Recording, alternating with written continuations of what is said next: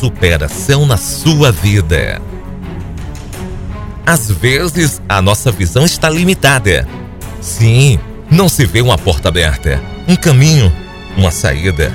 Mas entenda o fato de você não ver, não quer dizer que não esteja ali.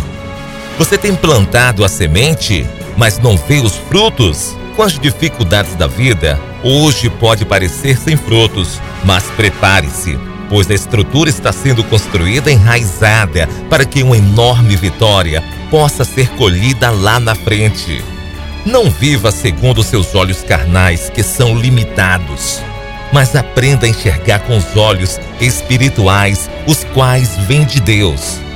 Creia que o melhor está por vir a verdadeira colheita é aquela que colhemos pela fé. Não se turbem pelas circunstâncias da vida, aquele dia mau.